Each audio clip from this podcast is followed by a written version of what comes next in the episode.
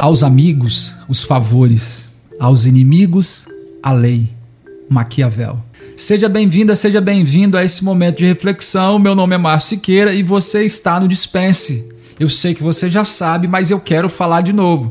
Se você quer ouvir novamente algum dos episódios, você pode procurar no YouTube Dispense, D-I-S.pense, Dispense, ou você procura também no Spotify e você vai encontrar esses episódios que você ouve na rádio, você poderá ouvi-los novamente, então no Spotify ou então no YouTube. Vamos para o tema de hoje? E eu quero começar falando sobre Macunaíma. Macunaíma, o herói sem caráter. Esse é o título do livro de Carlos Drummond de Andrade, que ele apresenta o que seria um herói verdadeiramente brasileiro. O problema é que o herói verdadeiro, ele é feio, ele é trapaceiro, ele é mentiroso, ele é preguiçoso. E é interessante que essa criatura, Macunaíma, ele não sabe falar. Aliás, ele começa a falar a partir dos seis anos de idade. E o que, que ele começa a dizer? Ai que preguiça. Esse é quase um jargão para Macunaíma. Ai que preguiça. Só que ele é preguiçoso apenas para aquilo que lhe convém. Então ele é preguiçoso para trabalhar, ele é preguiçoso para estudar. É, essa é uma preguiça seletiva. E é interessante que o ser humano ele é muito seletivo nessas questões. É, você pode estar cansado para trabalhar, mas pode talvez não estar cansado para pular numa festa por que, que num caso você está cansado e no outro não? Você tem aí em um caso é, o prazer de escolher estar ali, você tem é, reforçadores sociais, questões sociais que fazem com que você se sinta mais feliz estando na festa do que talvez estando no trabalho. E talvez a, a história de Macunaíma seja isso. Ou talvez ele seja alguém sem caráter. Sem caráter não necessariamente de ser alguém com um mau caráter, mas é que a palavra caráter vem de marcas, de caracteres, de marcas. É, e talvez Macunaíma ainda não tenha essas marcas e ele esteja construindo essas marcas. Talvez assim como o Brasil, que ainda está construindo o seu caráter, está desenvolvendo o seu caráter, está aprendendo é, sobre isso. E esse garoto com tão novo começa a falar já tarde que ele é tão ele, ele é tão tardio para algumas coisas, ele também é tão precoce para outras coisas. Como por exemplo, ele tem uma sexualidade muito aflorada, apesar de ser tão jovem. A história ela começa é, no Amazonas e ela desce para São Paulo e em alguns momentos até vai sair do Brasil com algumas viagens internacionais. É, e normalmente, quando você encontra uma criança que é muito erotizada, ou seja, é uma criança que tem um comportamento sexual muito à frente da sua idade, você pode ligar o sinal de alerta. Se você é uma mãe, se você é um pai, se você é um tio, se você é avô, e, e tem uma criança que você convive que ela tem uma sexualidade muito à frente da idade dela, é, essa criança é possível que ela esteja é, tendo acesso a conteúdos que não são próprios para a idade dela. É possível que ela esteja ouvindo coisas que não são próprias para a idade dela, ou é possível até mesmo que esteja acontecendo alguma coisa com essa criança. Isso na vida real, porque na história de Carlos Drummond de Andrade é faz parte da ficção e do processo que ele está que ele tá vivendo. Então, esse personagem é um personagem que vive para ter prazer. Ele vem ao mundo para ter prazer. A função dele é buscar prazer. Ele foge da dor e busca o prazer. Esse é um princípio muito forte dentro da psicanálise que vai dizer que o ser humano o tempo inteiro ele está fugindo da dor, ele está fugindo do desconforto e ele está buscando o prazer. Mesmo quando ele faz uso de substâncias, de drogas, mesmo quando ele transgride a lei, ele tem esse desejo dentro dele. Só que o problema é que o prazer ele é um poço sem fundo. O indivíduo ele começa a buscar prazer e isso hoje está dando prazer para ele, amanhã isso já não mais dá prazer. E essas pessoas que vivem para ter prazer, elas acabam caindo num poço sem fundo, porque isso nunca chega ao fim. Então, uma festa hoje é o que te dá prazer, só que amanhã é uma festa maior. Então, um relacionamento hoje é o que te dá prazer, só que a pessoa que vive pelo prazer, ele vai descobrir que talvez ter dois relacionamentos lhe traga mais prazer. Só que o problema é que para essa pessoa que não sabe colocar limites, ela vai buscando, buscando, buscando, enquanto mais ela busca, mais ela se perde dentro do labirinto da própria existência. E esse herói que foi pintado, que foi desenhado, que foi escrito, que foi construído, essa é a mesma imagem que nós, como brasileiros, acabamos desenvolvendo e absorvemos essa mesma idade, essa mesma identidade. O Nelson Rodrigues ele tem um texto muito famoso que vai falar sobre o vira-latas, o complexo de vira-latas, ah, essa, essa mesticidade do brasileiro, que ele não é branco, ele não é negro, ele não é. Ou seja, ele é um pouco de tudo. Ele sofre, ele, é fruto desses processos de cruzamento entre diversos povos, diversos países, diversos lugares, diversas culturas e coloca tudo num caldeirão, mexe e aí vira o Brasil. E o que é um vira-lata? Um vira-lata não é justamente isso? Um, um, animal que ele não é puro, ou seja, ele talvez não é um pastor alemão e talvez não é um Doberman. Ele é, ele é um cruzamento entre, essas, entre esses dois animais. E o brasileiro, ele tem muito disso, de ser vira-lata. Por que ele é vira-lata? Porque ele é filho de, de um caldo cultural muito grosso, de um caldo cultural muito intenso. E o que mais me chama a atenção é que o Brasil parece-me ser o único país do mundo que não tem brasileiro. Você já ouviu o brasileiro falando dele mesmo? Ele vai dizer assim: não, porque o brasileiro não tem educação. Porque o brasileiro, ele não respeita fila. Porque o brasileiro não sabe voltar. Porque o brasileiro. Uai, mas quem é o brasileiro? O brasileiro não é você, o brasileiro não sou eu, o brasileiro não são nossos filhos, o brasileiro não é sua mãe, não é seu pai. Então quem é o brasileiro? E ao invés de, de dizer, olha, eu não sei votar, ou ao invés de dizer, o meu, meu vizinho João não sabe votar, a gente prefere dizer sobre a, essa entidade mística que é o brasileiro, que é todo mundo e não é ninguém. Quem é o brasileiro? É qualquer um que não seja eu. E a gente acaba não se inserindo na história. A gente conta uma história sobre nós mesmos, mas é como se nós não fizéssemos parte da nossa própria história. E aí tem gente que diz: não, mas o brasileiro ele idolatra bandido. Olha aí, as pessoas ficam falando de Lampião, Lampião, Lampião. Lampião foi uma pessoa muito má. E é verdade, Lampião fez muita coisa terrível. Mas isso não é uma exclusividade do brasileiro. A exemplo disso, eu vou dizer para você sobre os Estados Unidos. Então você tem Al Capone, você tem Bonnie Clyde, você tem Billy the Kid, você tem John DeLinge, que são todos nomes de bandidos muito famosos nos Estados Unidos. E que você tem museu dessas pessoas, você tem livro dessas pessoas, você tem filme dessas pessoas, você tem toda uma cultura de reverência a essas pessoas. Então não é uma exclusividade do Brasil. O fato é que onde tem miséria, onde tem miséria, onde tem bolsão de pobreza, ali você vai ter violência. Pensa no mundo. Onde são os lugares mais violentos do mundo?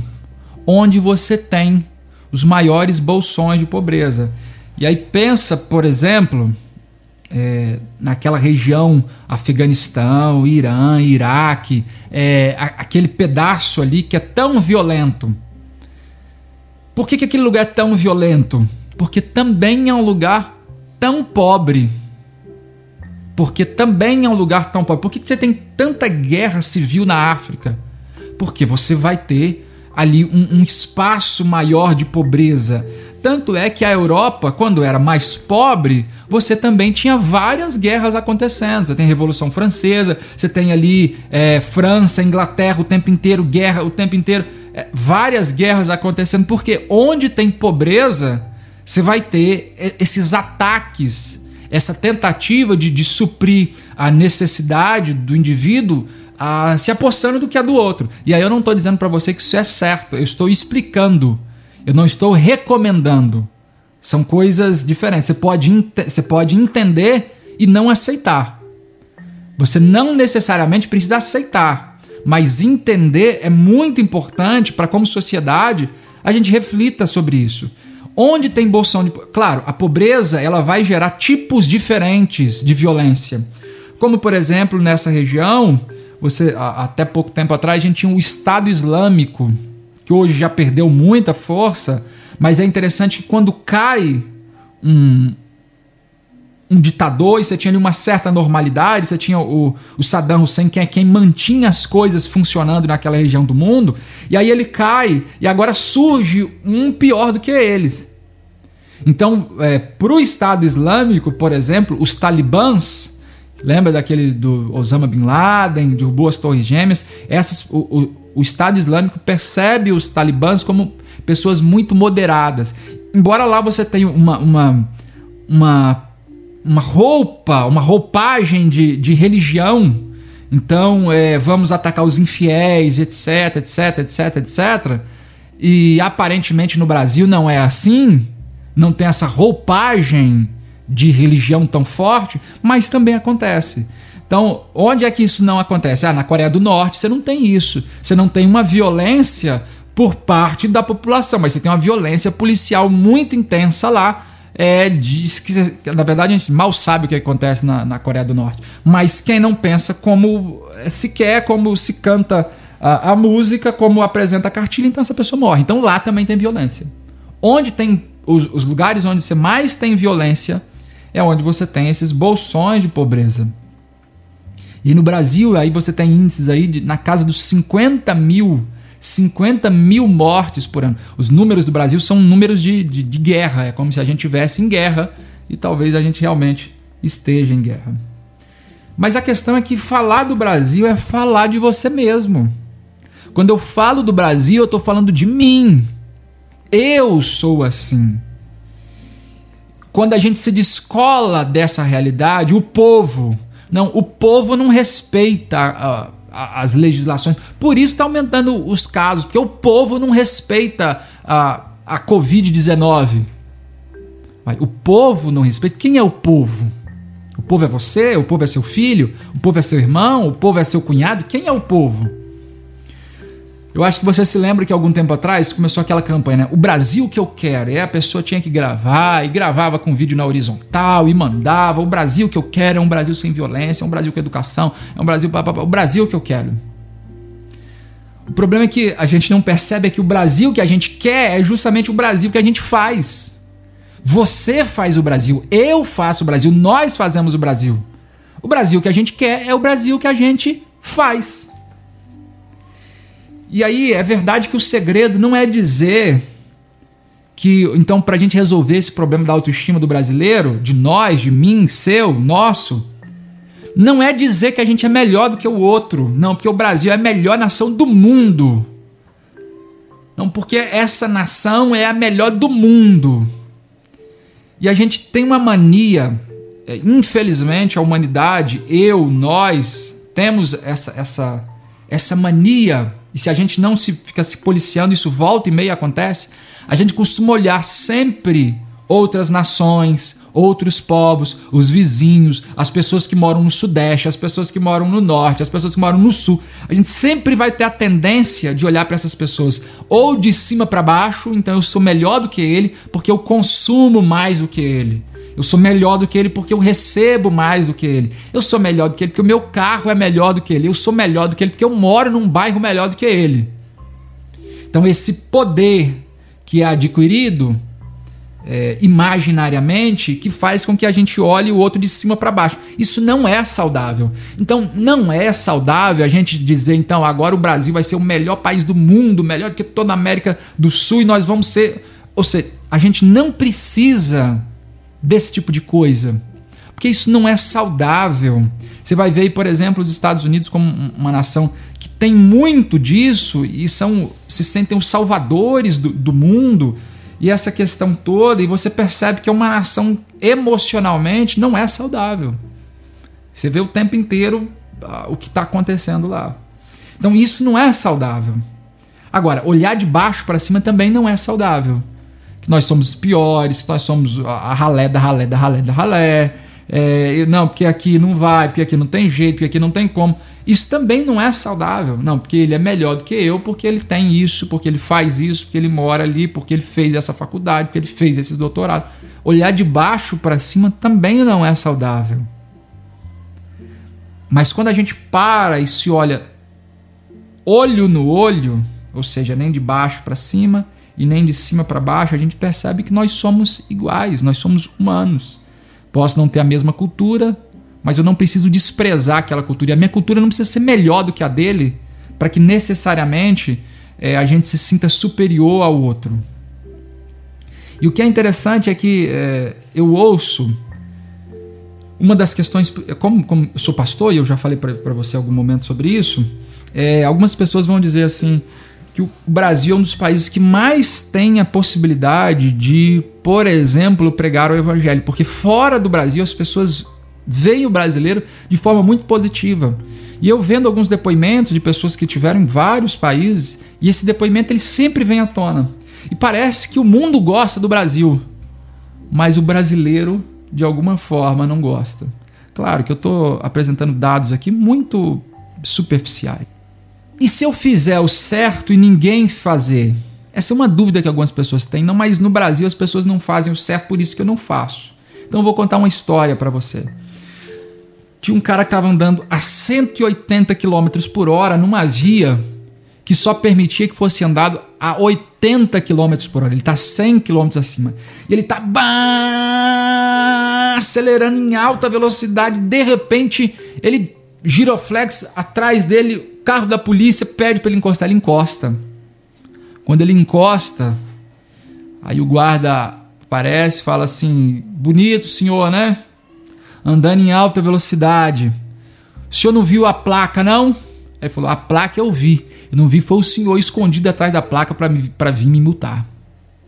Moral da história: nosso interesse não é, às vezes, em fazer o que é certo. Nosso interesse é não receber as punições por fazer aquilo que é errado. E isso é muito próprio, são discussões que vai falar sobre o jeitinho brasileiro. Alguns vão dizer que o jeitinho brasileiro não é o maior problema do Brasil, mas essa não, não é o ponto ainda que eu quero discutir com você. Se você se lembra da greve da Polícia Militar no estado do Espírito Santo, lá no ano de 2017, começou em 3 de fevereiro e foi até o dia 25 de fevereiro. Você teve vários. É, a, a, polícia não estava trabalhando e você teve vários saques. E as pessoas abriam e roubavam as coisas da, das lojas. Você pode dizer, ah, isso é coisa de, de brasileiro. Mas se você se lembrar dos protestos que a gente teve há pouco tempo atrás nos Estados Unidos, as pessoas também estavam roubando as coisas. E aí eu pergunto: é um problema essencialmente do Brasil? Se fosse assim, só aconteceria aqui e não lá. E a possibilidade de você fazer o que é errado sem necessariamente lidar com as consequências disso.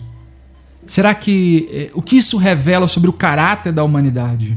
Sobre o caráter de Macunaíma, sobre o caráter do brasileiro, sobre o caráter do ser humano como um todo? A verdade é que a paz de fazer o que é certo é a maior recompensa por fazê-lo.